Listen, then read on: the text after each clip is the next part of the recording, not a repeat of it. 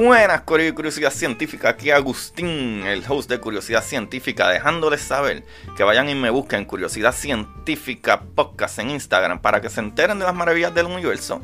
Y no solo a mí, también vayan y chequen la red de podcast de prsinfiltro.com, donde se encuentra Don Juan del Campo con su podcast Café en Mano Podcast. Ahí está Ana con su podcast El Pocket de Finanza y está Jai con su podcast Mamacita Down to Earth. Vayan y chequense eh, todo, ¿verdad? En prsinfiltro.com slash podcast para que se diviertan. Y no solo eso, PR Sin Filtro también es la compañía que te puede ayudar con tu imagen digital, tu intro, tu outro, tu, todas las cositas que tú necesitas, tu imagen de podcast o lo que sea trabaja con prsinfiltro.com para que, ¿verdad? Te lo disfrutes, Corillo. Te pueden ayudar y disfrutar al mismo tiempo. Eso es un win-win. So, vamos allá con el capítulo.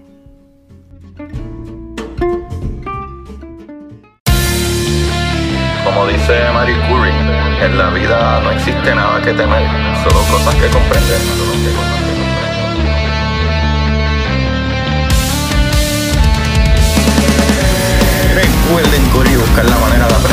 Que más le divierta.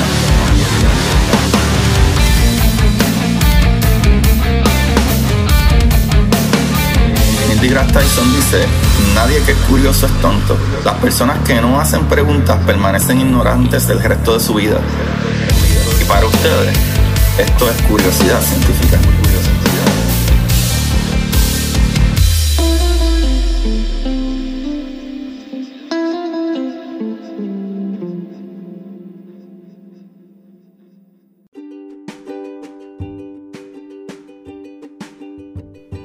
Buenas, Corillo de Curiosidad Científica. Bienvenido otro día más a tu programa de curiosidad, donde aprendemos siempre, siempre, aunque sea una cosita que no sabíamos.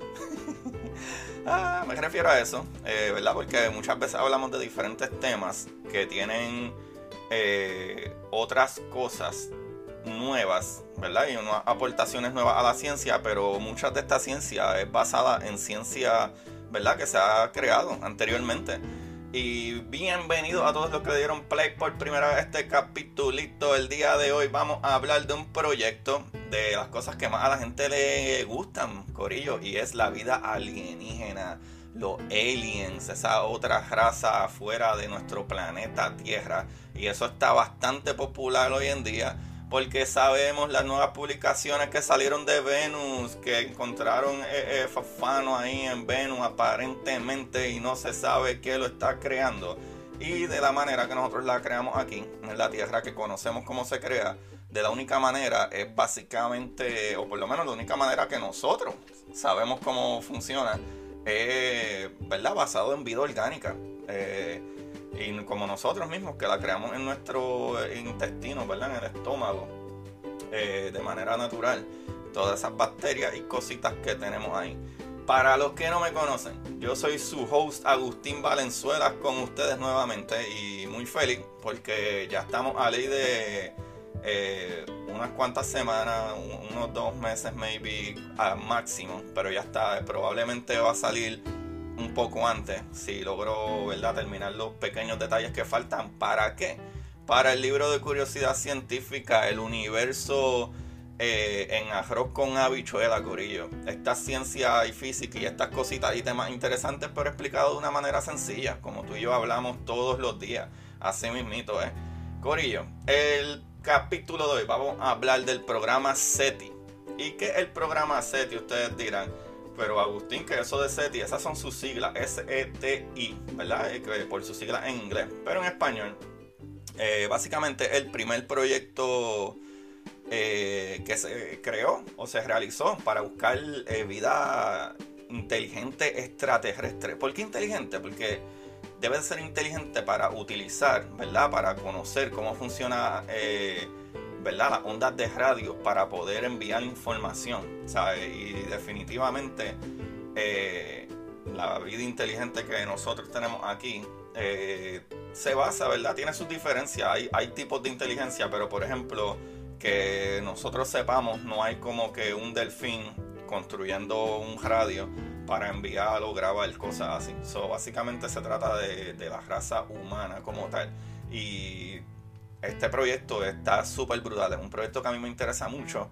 Y está brutal porque al mismo tiempo un poquito, yo podría decir triste, ¿verdad? Porque este proyecto lleva muchísimos años y no se han encontrado realmente características de, esta vida inteligente. Pero vamos allá, vamos a lo que ¿verdad? SETI. O sea, el primer proyecto SETI fue el proyecto OSMA en alrededor de los 1960. He visto información que dicen que alrededor de los 1959 al 61 más o menos, o en alrededor de los 1960, ¿verdad? Ese, eh, fue el primer proyecto que se conocía, ¿verdad? De esta búsqueda de, información que nos llegara a nosotros, ¿verdad? De transmisión de radio, ¿sabe? Y esto utilizaba, ¿verdad? Un radiotelescopio en Greenbank, en West Virginia. ¿Sabe? Este proyecto se concentra en su mayoría, ¿verdad? En estudiar estrellas cercanas. Este proyecto desde el comienzo fue medio controversial, ¿sabe? Unos programas iniciados para la NASA en 1970, ¿sabe? Obviamente tiempo después, fueron terminados, ¿sabe? O sea, cerrados eh, o aguantados, más bien debería decir, por las acciones del Congreso en 1993. Pero eso no se queda ahí. Eh, vamos a hablar un poquito más adentro, ¿verdad? Eso fue como que el comienzo de SETI, que no se llamaba SETI como tal. Después NASA fue lo que, la que trajo a SETI, como en los 1970, por primera vez. Pero eh, en el 93 el Congreso dijo, mira, esto no va para ningún lado pero no se queda ahí. El proyecto después continúa. Pero vamos a hablar inicialmente, ¿verdad? sobre, sobre qué es la que hay con SETI. ¿Sabes? Básicamente, eh, como ya dije, ¿verdad? SETI, por su sigla en inglés, es un proyecto que significa investigación de inteligencia extraterrestre. O sea, es un proyecto que comenzó alrededor de los 1960 para investigar por radioseñales de vida inteligente en el espacio. O sea, el proyecto SETI usa radiotelescopios alrededor del mundo para rastrear el cielo y observar patrones espaciales en ondas de radio, ¿sabes? Que pueden haber sido enviadas por otras civilizaciones en el espacio. Los radiotelescopios, Corillo, lo brutal con ellos es que son usados porque las ondas de radio pueden viajar muy lejos en el espacio sin ser absorbidas por las nubes espesas de gas y polvo que hay en muchas regiones del espacio, ¿verdad? Las conocidas nebulosas o las nébulas. También los radiotelescopios pueden ser usados de día y de noche.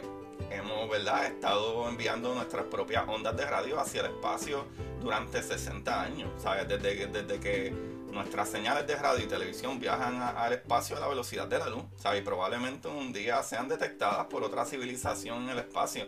Si es que existen estas civilizaciones. Creo que eso es lo más importante de esto, Corillo. Ahora, vamos a adentrarnos un poquito más aquí.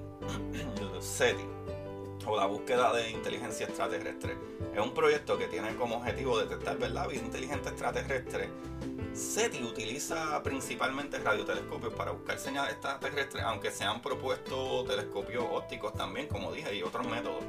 Pero cualquier descubrimiento de vida extraterrestre inteligente por SETI tendría profundas implicaciones, ¿verdad? Profundas implicaciones para el futuro de la humanidad. O sea, un resultado negativo implicaría que estamos solos en el universo, lo cual es algo bien triste que van a escuchar luego, ¿sabe? Y, que el aumento de la vida inteligente era un evento raro, ¿sabe? Esto es para, ¿verdad?, asustarse, Corillo. Esto da cosas, no sé, para mí es más aterrador que seamos lo único que existe en, en el universo entero, a que las posibilidades de que exista vida son tan grandes que sería, wow, súper aterrador que estamos solos aquí.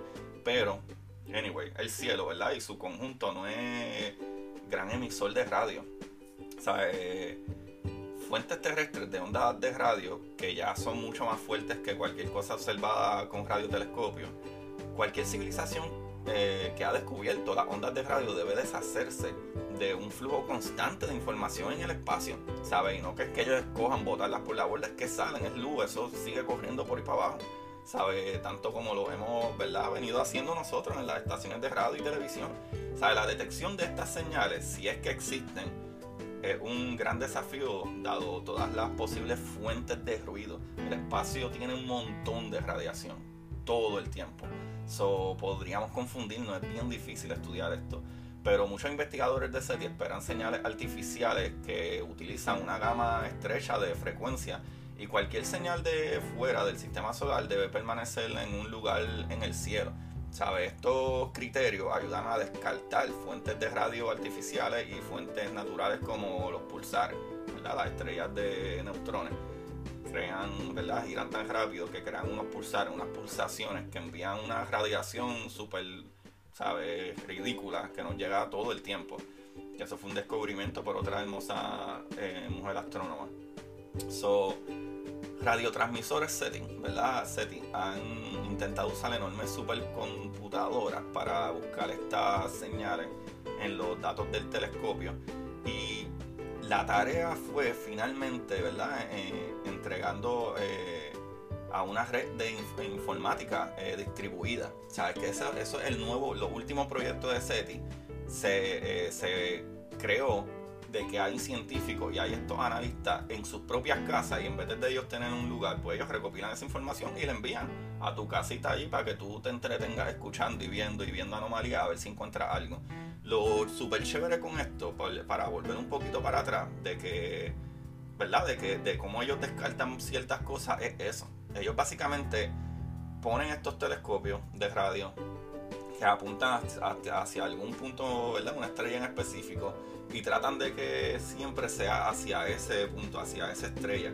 ¿Por qué? Porque si sale información de radio, debería de venir de cierto punto en específico, como nosotros. La localización, ¿verdad? Donde nos lo encontramos en el sistema solar es único, aunque nos estamos moviendo, eh, ¿verdad? Eh, eh, otras razas inteligentes deberían entender esto también, ¿sabes? Si es que están a ese nivel deberían de entender de que, ah, ok, aquella parte del espacio es Alpha Centauri, esta parte del espacio está, este es el centro de la galaxia, aquello es una orilla, estos son galaxias eh, eh, espirales, estos son galaxias elípticas, ¿sabes? A ese nivel es que nosotros estamos asumiendo que esa gente entiende esto, ¿verdad? Pero nosotros utilizábamos eh, radio y métodos de, ¿verdad? de comunicación también en un principio y en los 1929 fue que vino Edwin Hall a darse cuenta de que no éramos la única galaxia. So, you never know, ¿sabes? Es un poco difícil. Obviamente las telecomunicaciones en los 1930 no eran como ahora. O sea, ahora nosotros sí sabemos súper brutal cómo bregar con, con la radiación, ¿verdad? Con esa gama electromagnética, esa información que enviamos en frecuencias de radio y, y, y, microondas y todo ese tipo de cosas maravillosas. ¿Sabes? Sabemos cómo utilizar la luz para enviar información súper bien ahora. Y yo diría que eso es los últimos 20, 30 años. Pero igual sí entendíamos cómo utilizar, ¿verdad? Eh, eh, cómo enviar información de cierto modo ya para esa época de 1930. Pero todavía al sol de hoy, ¿verdad? Eh, el programa nuevo de SETI es SETI at home, ¿sabes? SETI en tu casa, como dije. O sea, ellos en verdad dijeron como que, ok, SETI tenemos esta información, ya la recopilamos, vamos a enviarlo entonces a este otro científico en la casa para que nos salga más baratito. Sin embargo, SETI Corillo no ha anunciado el descubrimiento de cualquier señal que se cree, ¿verdad?, que pudiera venir de vida extraterrestre. Algunos han teorizado, y esta parte es súper, súper importante, para mí es súper inteligente, súper brutal, porque no es la primera vez que hablo con un astrofísico eh, con mi panita, este, eh, Dios mío, de astrofísico en acción. Ay, él me, va, a matar porque se me olvidó su nombre. Pero anyway, eh, de mis panitas de astrofísico en acción, él me estaba hablando una vez de que a lo mejor podríamos utilizar las ondas gravitacionales para enviar información. Tuvimos una conversación así. Y yo al leer estos documentos dije, wow, qué interesante, porque ya, ya él me había hablado de eso, ¿sabes? Y aquí es donde entran que algunos han teorizado que una civilización extraterrestre no usaría comunicaciones basadas en radiocomunicaciones, ¿sabe? En absoluto, después de haber descubierto una alternativa superior, ¿sabe? Astrónomos ópticos han buscado en el cielo de las eh, balizas láser, ah, ¿verdad? Artificiales en el rango visible pero hasta ahora nada ha aparecido. ¿Sabe? Otras posibilidades más exóticas incluyen la comunicación este, mediante ondas de gravedad, como les dije, eh, ¿verdad? O explosiones de neutrinos, que son otras partículas que son casi tan livianas como la luz. O, algunos fenómenos de entrelazamiento cuántico en descubrir, que eso es algo súper brillante. Nosotros conocemos del entrelazamiento cuántico, ¿verdad? el, el quantum entanglement, cuando tú unes dos partículas lo suficientemente eh, cerca y esas partículas eh, crean un tipo de atadura que tú puedes enviar una de esas partículas allá abajo a, Andrómeda y una aquí en la Tierra y al tú observar una de esas partículas ya tú sabes que si el spin fue para arriba tú sabes inmediatamente que el spin de esa partícula allá en Andrómeda es hacia abajo. O sea, eh, si alguien logra manipular eso de alguna manera que nosotros al momento no sabemos cómo manipularlo y cuando nosotros tratamos de, eh, eh, hacemos las observaciones y tratamos de manipularlo, lo que hacemos es que rompemos el entrelazamiento. No, y hasta ahora nosotros no sabemos cómo utilizar eso como, ¿verdad? Como decir unos y ceros para crear información o algún mensaje. Pero que si hay una civilización mucho más inteligente que podría utilizar este fenómeno de entrelazamiento cuántico, ¿verdad? Para comunicarse entre 0 y 1 como, como la, la clave Morse y todo eso. Y eso es súper interesante y súper, súper inteligente. O sea, si la comunicación es imposible, un proyecto SETI podría tener eh, que enviar sondas interestelares físicas para descubrir vida inteligente, lo que sería aún más, más, más difícil. Pero ¿qué sucede, Corillo? Algo súper triste, que este proyecto SETI, o SETI at Home en específico, empezó eh, eh, básicamente o, fue publicado alrededor de, del 1999 y lamentablemente casi 21 años después, el pasado 31 de marzo, los servidores de SETI, Aroba Home, eh, entraron en invernación. De esa forma dejaron de enviar trabajo a los ordenadores participantes. Desde la institución ¿verdad? Eh, eh, alegan que el proyecto está en rendimientos decrecientes y consideran que ya han analizado los datos que necesitaban. Además, el trabajo de gestionar la distribución de los datos es mucho. Ahora quieren acercarse en, completar los análisis de los resultados, eh, ¿verdad? Que ya han obtenido para publicarlo en una revista científica, ¿verdad? O en algún paper en general.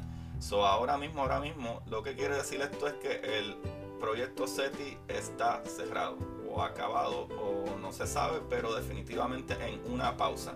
Y esta es de la última publicación al respecto del proyecto CETIC del 14 de abril del 2020, en este año, Corillo 2020, con todo y esos revoluciones del coronavirus. Creo que hasta esto fue, ¿verdad? Este, lamentablemente, ¿verdad? Afectado. No sé si será realmente por el coronavirus, pero definitivamente pónganse a pesar, este proyecto lleva más de 60 años y sepamos al momento no hay. Ojalá y en esas próximas publicaciones digan, mira, esto fue lo que encontramos. Pero al momento no se han hecho publicaciones de que, mira, tenemos una aparente o alegadamente eh, comunicación alienígena. Eso no se ha publicado nunca. Socorillo, esa es la que hay del proyecto SETI. Espero que les haya gustado. Para mí es una información súper interesante. ¿Quién sabía del proyecto SETI? ¿Quién sabía que habían esta, esta ¿verdad? estas investigaciones que para colmo, para los que no lo sabían, el gran Carl Sagan fue uno de los, de los impulsores de este proyecto. Él siempre decía eh, ¿verdad? que deberíamos de tratar de comunicarnos con otras vidas alienígenas. Y algo que a mí me gusta un montón es que uno de los telescopios más utilizados y el número uno, podría decir yo, y si no es así lo voy a decir porque yo soy puertorriqueño y somos latinos, el telescopio de Arecibo en Puerto Rico, papá. El duro de los duros. Ahí los dejo, mi gente. Y el libro de hoy, espérenlo, hagan su preorden. Se llama Curiosidad Científica, el universo en arroz con habichuela, papá. Por este su host Agustín Valenzuela, el escritor de ese libro, ¿verdad? Eh, trayéndole de una manera amena, sencilla y magnífica lo que es ciencia física y todas estas cositas que hablamos aquí día a día, pero Corillo, al alcance de sus manos, en un librito, papá. Ya pueden preordenar en Kindle y ya mismito eh, eh, los últimos detalles del libro físico están por salir. Los que me siguen en Curiosidad Científica Podcast pueden ver ya las fotos del libro. Ya a mí me llegaron unas publicaciones para revisar y eso es lo que estamos en las últimas revisiones para darle el release. So, gracias a todos por apoyar. Eh, vayan y chequenlo. Eh, muy pronto van a salir ya las dos versiones, tanto Kindle como la versión eh, física, el paperback, como se le dice. So, Corillo, gracias a todos, gracias por su apoyo. Ustedes son los que han hecho esto posible gracias a todos aquellos que apoyan y le dan un share y le dan un rate, por favor, es muy muy importante. No tienen ni que gastar dinero, solo gasten 30 segundos en ir y darle un rating en Apple Podcast o donde ustedes puedan hacerlo, vayan a páginas de internet, pongan curiosidad científica podcast y verdad, este, así me ayudan. Y a los que quieran apoyar con un poquito más, vayan preordenando el libro y los que quieran ayudar con un poquito más, vayan a anchor.fm slash curiosidad científica podcast, que ahí mismo está el link en el mismo capítulo para que me apoyen. Gracias, gracias, gracias. Se les quiere mucho y recuerden buscar la manera de aprender que más les divierta. Bye, bye. Y para ustedes, esto es curiosidad científica.